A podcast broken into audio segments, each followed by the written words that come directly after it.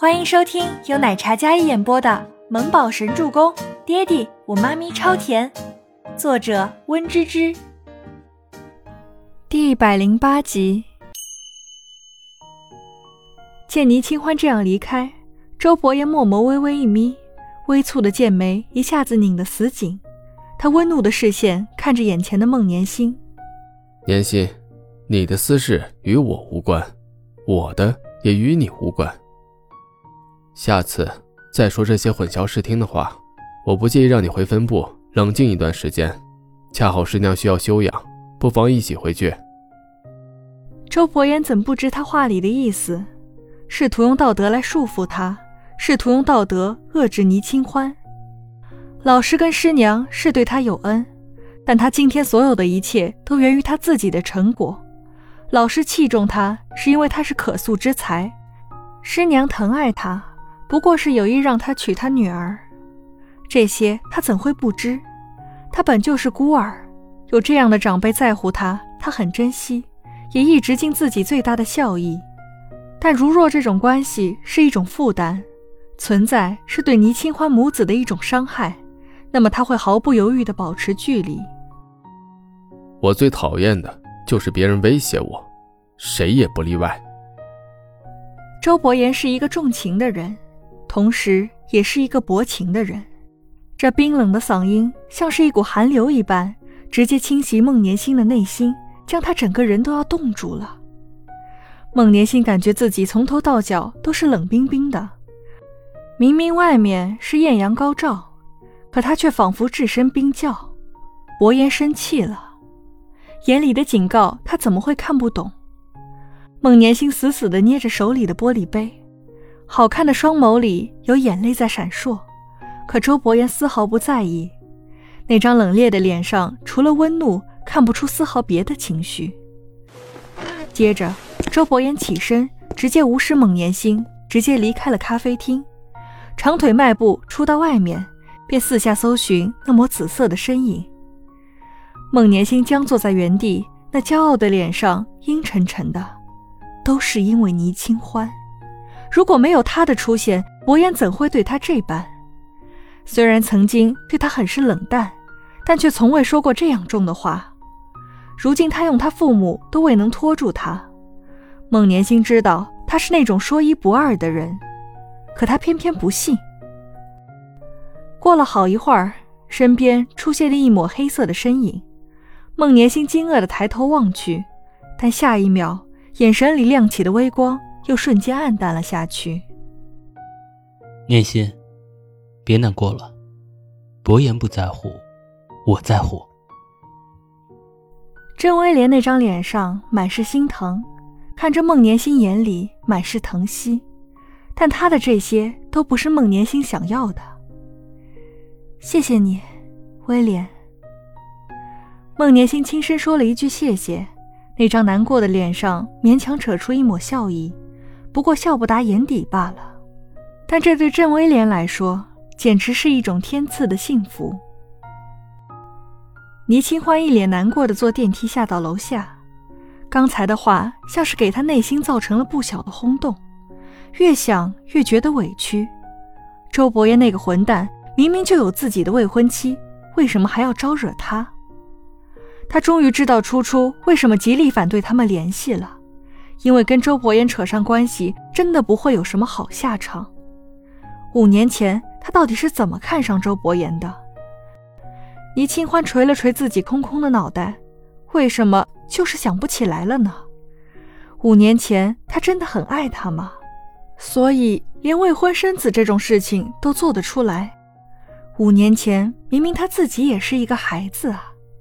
倪清欢心里乱成了一锅粥，心情阴郁的不行。他慢慢的走在街上，一时不察，差点撞上了前面一位男子。美女，可以要个联系方式吗？一位看起来有几分帅气的小年轻走上前，有几分羞涩的问道。看得出来，他神情不自然。倪清欢转头看了看四周，然后伸手指了指自己：“我，嗯。”那名男子笑着，重重的点了点头。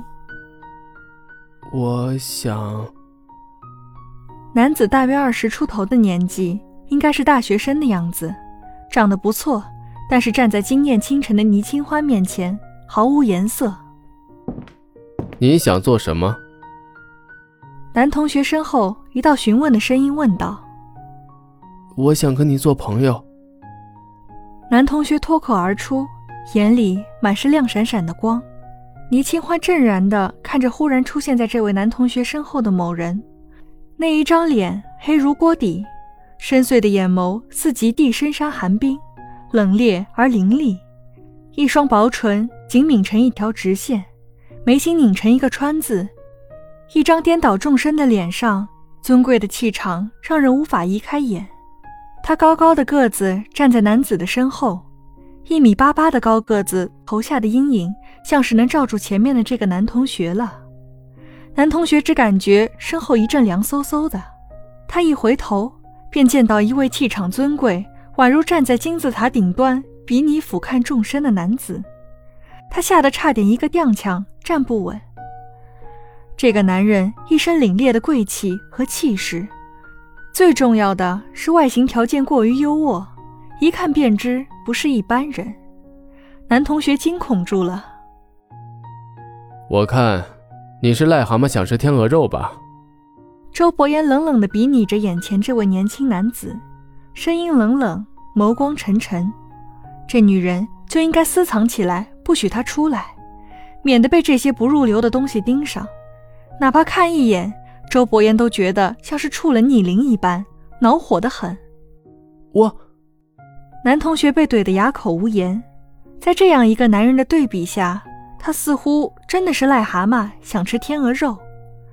周伯言冷冷地睨了一眼，然后上前伸手搂住了倪清欢的细腰，将她往怀里一带。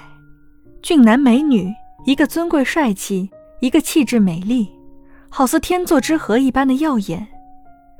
倪清欢身子微微一僵，小脸有一抹不知所措。还不滚！周伯言彻底怒了。这么凶，吓得男同学转头拔腿就跑，他怕慢一步都要被灭口。那个男人的眼里满是敌意，感受得出来，他对那位美女的格外在乎。算了，是他痴心妄想了。喂，你干嘛这么凶啊？放开我！